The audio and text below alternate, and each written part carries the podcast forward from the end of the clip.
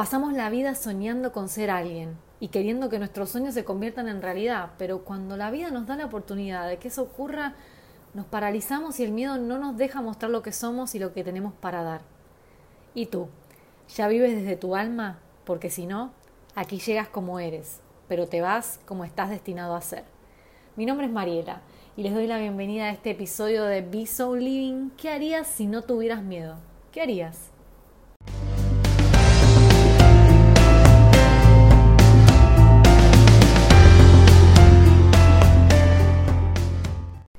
Y esta es la historia de mi vida y me imagino que muchos de ustedes se sentirán identificados porque soñamos despiertos, nos imaginamos todo el tiempo estar haciendo algo totalmente diferente a lo que hacemos todos los días, nos imaginamos viviendo en un lugar diferente, siendo una persona diferente, pero al final esa emoción, el miedo, se apodera de nosotros y terminamos quedándonos en el mismo lugar.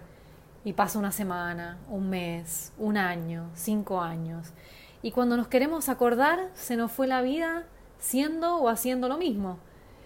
No me van a decir que todos los días nos, nos levantamos, desayunamos, nos vamos a trabajar. En el caso de quienes son amas de casa, se quedan en la casa limpiando, haciendo diligencias o llevando a los nenes al colegio, después los buscamos, llegamos de trabajar, nos ponemos a hacer la tarea con ellos o nos ponemos a cocinar, nos ponemos a mirar la televisión o Netflix y llega la hora de acostarnos y al otro día volvemos a hacer lo mismo.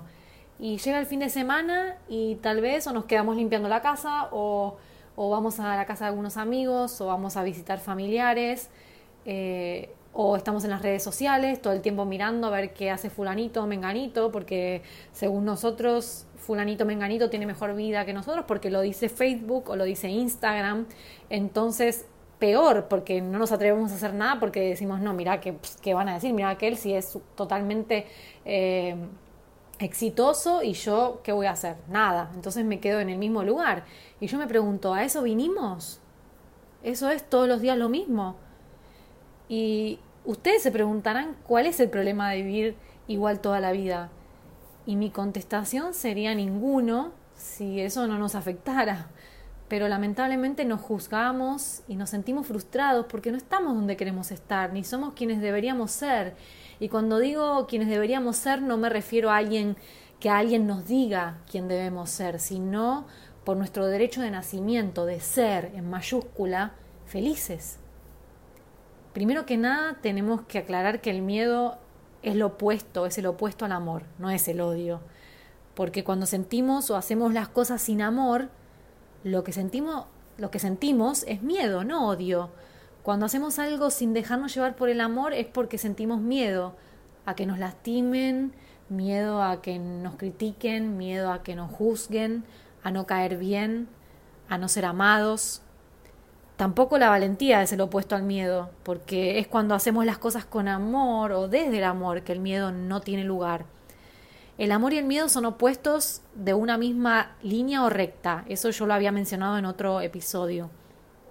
Si hay amor, no puede haber miedo en la misma proporción. Y si hay miedo, no puede haber amor. Y de algo más o menos así habla la teoría del yin y el yang, que se basa en la dualidad de todo lo que existe. Según la teoría oriental, dos fuerzas aparentemente opuestas, pero que a la vez se complementan.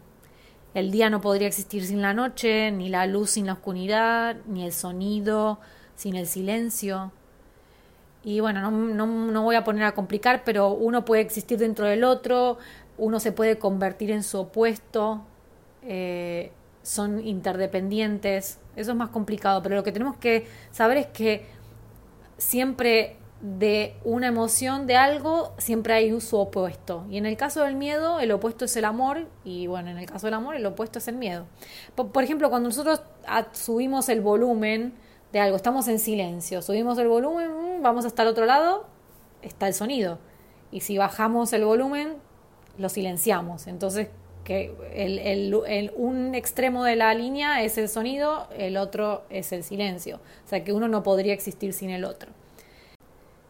Sentir miedo no es malo, porque es una emoción que aparece como respuesta a ciertas situaciones de peligro, pero en ese caso sería algo momentáneo. Pero cuando el miedo se convierte en algo crónico que convive con nosotros, como por ejemplo los ataques de pánico, y no nos deja vivir plenamente, se convierte en una amenaza y nos pone en esa situación de no poder o no querer hacer nada.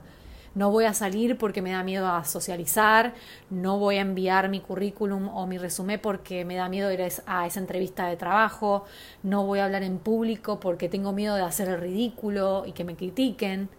Piensa en un momento, en algo puntual que hayan querido hacer o, o que todavía quieren hacer y no han hecho.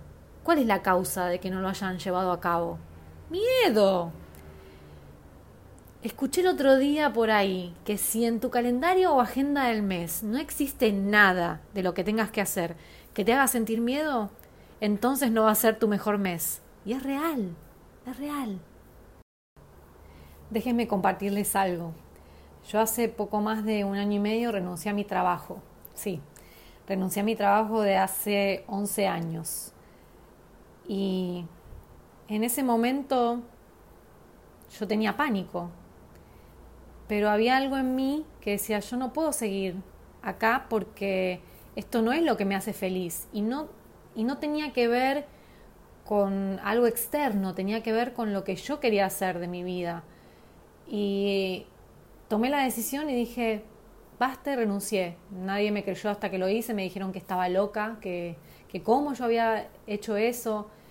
Y no les puedo mentir, sentí miedo mucho y todavía lo sigo sintiendo. Y ese día cuando renuncié o después de, unos días, ¿no? de unas semanas, porque uno cuando toma la decisión o hace las cosas no, no cae en tiempo de lo que está pasando, dije, ¿y ahora qué hago? Porque empecé a, a dudar de mí, a, a, pensar, no sos suficiente, ¿qué vas a hacer ahora? ¿Cómo vas a pagar tus cosas? ¿Cómo vas a pagar tu casa? ¿Cómo vas a pagar tu auto? Em, tus cosas básicas. Y, obviamente el miedo aparece y uno empieza a decir, bueno, tengo que, que, hacer algo porque no me puedo quedar paralizado. Y cuando en ese momento pensás que lo que querés hacer o lo que crees o te diste cuenta en ese momento que es tu propósito es más grande que tú, más grande que tu miedo, ya todo cambia y vuelvo y les digo, todos los días siento miedo, pero yo creo que en este último, en estos últimos meses, yo hice más cosas que me produjeron miedo que lo que hice en toda mi vida. Eh, si me hubiera quedado ahí, hubiera, no hubiera hecho nada de lo que estoy haciendo, no hubiera hecho el podcast, no hubiera hecho los videos de YouTube, no daría clases, no estaría haciendo los workshops. Y todos los días digo, ay no, mejor voy a dejar de hacer el podcast porque quién lo va a escuchar, a quién le va a interesar, o los videos, o los workshops. Y después digo que no, que si eso es lo que a mí me hace feliz, piensen que los demás se les debe pasar lo mismo por la cabeza. Entonces yo les digo a ustedes que si eso es lo que se les pasa por la cabeza, no lo duden, hagan lo que tengan que hacer, hagan lo que, lo que les hace feliz, los que creen que que va a llevarlos a ese lugar o a ese momento donde ustedes se sienten realizados y felices. No es fácil porque tenemos que atravesar eso, no, no, no queda otra, no, no, no queda otra opción, pero siempre, siempre hay un, hay un premio del otro lado, siempre, y nunca es tan grave como pensamos que es. Así que nada, yo les quiero compartir eso porque a veces, vuelvo y les digo, como les dije antes, las, las redes a veces muestran cosas que, que no son, ¿no? Y pensamos que, que todo es color de rosa en la vida de los demás y entonces eso nos frena de hacer lo que queremos hacer pensando que la vida de los demás es perfecta y ninguna vida es perfecta, pero está en cómo nosotros reaccionemos a eso, ¿sí? Cómo, cómo enfrentemos la vida y lo que nos pasa.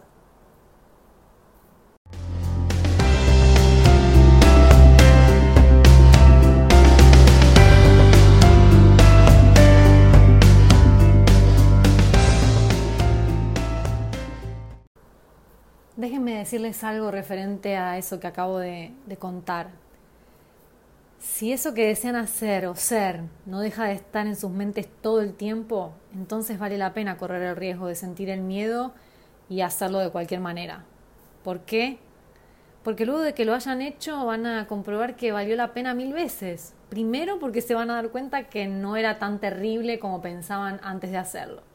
Y segundo porque esos saltos al vacío, aún con miedo, son los que llenan nuestra vida de propósito y felicidad. Hay un aprendizaje inmenso cada vez que sobrepasamos esos obstáculos. No hay nada en la vida que merezca realmente la pena que no nos dé miedo al principio.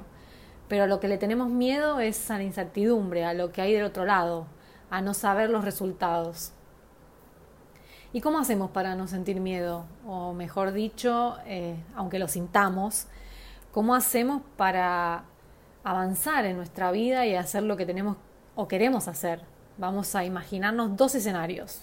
Uno como si estuviéramos en un micro o en un bus y las emociones se van turnando en el asiento del conductor. Sabemos que nada dura toda la vida, ni lo bueno ni lo malo, pero nosotros podemos manejar cómo nos sentimos referente a eso. Entonces, supongamos que el miedo está de chofer y nosotros queremos cumplir muchas metas o hacer muchas cosas y no nos sirve donde ese chofer nos está llevando. Así que reconocemos quién es, reconocemos que está ahí y le pedimos que se vaya al asiento de atrás del micro porque necesitamos que otro chofer tome el volante. Pero siempre tenemos que hacer las paces con el miedo, reconocerlo, no tirarlo al asiento de atrás o encerrarlo en el baúl, sino saber que está ahí y nos está llevando a un destino que no queremos. Y entonces pedirle que se mueva. Y el otro escenario en el cual podemos relacionar es como una visita que viene a nuestra casa. ¿no? Todos recibimos visitas. Eh, nos golpean la puerta y le tenemos que abrir, porque si no se van a quedar todo el día tocando la puerta. Esa es la parte donde lo reconocemos, ¿no? El miedo es la visita. Me está tocando la puerta porque quiere entrar, lo hacemos pasar a la casa, pero miren una cosa, nosotros decidimos qué tiempo se va a quedar. Hay visitas que vienen por una hora, otras por un par de horas, otras por algunos días, pero nunca se va a quedar para siempre. Y esa es nuestra responsabilidad y nuestra elección. Nosotros somos los dueños de la casa. O como decía Carolina en el episodio anterior, nosotros decidimos a quién invitamos a nuestra fiesta y a qué hora se acaba y cada cual se va para su casa. Así que tú decides qué estadía le vas a dar en tu casa o qué asiento le vas a dar en tu bus o micro. Piénsalo. Cada vez que quieras hacer algo que anhelas mucho, y el miedo surja, ¿vas a dejar que maneje tu micro o que se te instale en tu casa? ¿O le vas a decir, déjame conducir porque quiero otro destino o ya es hora de que te vuelvas a tu casa, la visita se acabó? Los puntos destacados de este episodio son, número uno, tenemos sueños, metas por cumplir, pero el miedo se apodera de nosotros y terminamos paralizados en el mismo lugar. Y se nos fue la vida haciendo o haciendo lo mismo de siempre. Número dos, el miedo es lo opuesto al amor, no es el odio. Porque cuando sentimos hacemos las cosas sin amor, lo que sentimos es miedo, no odio. Miedo a que nos lastimen, miedo a que nos critiquen, a no ser amados, etc. Tres, el miedo no es malo. De hecho, es una emoción que aparece como respuesta a ciertas situaciones de peligro. Pero en ese caso sería algo momentáneo. Pero cuando el miedo ya se convierte en algo habitual que convive con nosotros, nos impide vivir plenamente. 4. Si en tu calendario o agenda del mes no existe nada de lo que tengas que hacer que te haga sentir miedo, entonces no va a ser tu mejor mes, seguro, te lo digo yo. Número 5. A lo que le tenemos miedo es a la incertidumbre, a lo que hay del otro lado, al no saber los resultados, tan simple como eso y tan complicado a la vez. Número 6. ¿Cómo hacemos para no sentir miedo y si lo sentimos, cómo lo neutralizamos?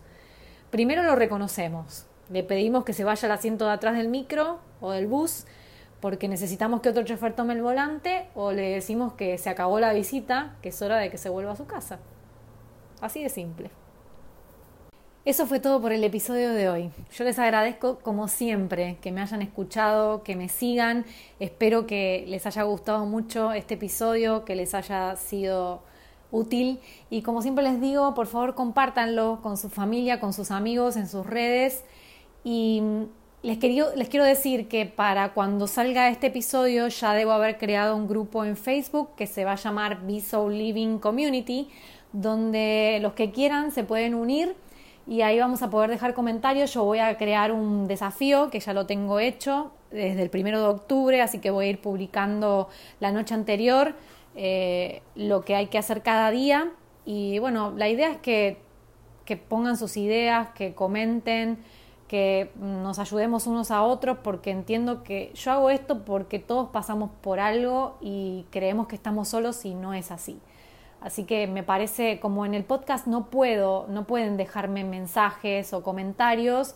A veces me quedo como en la nada porque si hay personas que no tienen mi teléfono o no tienen cómo comunicarse, a veces no sé lo que piensan y tal vez sea bueno este, este grupo, así que los invito a que se unan. Si no tienen Facebook, eh, pásenme por algún lugar, ahora les voy a dar eh, cómo contactarse, sus emails, porque también lo voy a enviar por email para esas personas que no tienen redes sociales. Así que como les digo siempre, me pueden conseguir en Facebook como Soul Yoga, en Instagram como arroba Yoga, en YouTube Soul Living y mi email gmail.com eh, y bueno, ahora este nuevo grupo de Soul Living Community. Y como siempre les digo, mi alma honra el alma de cada uno de ustedes. Namaste.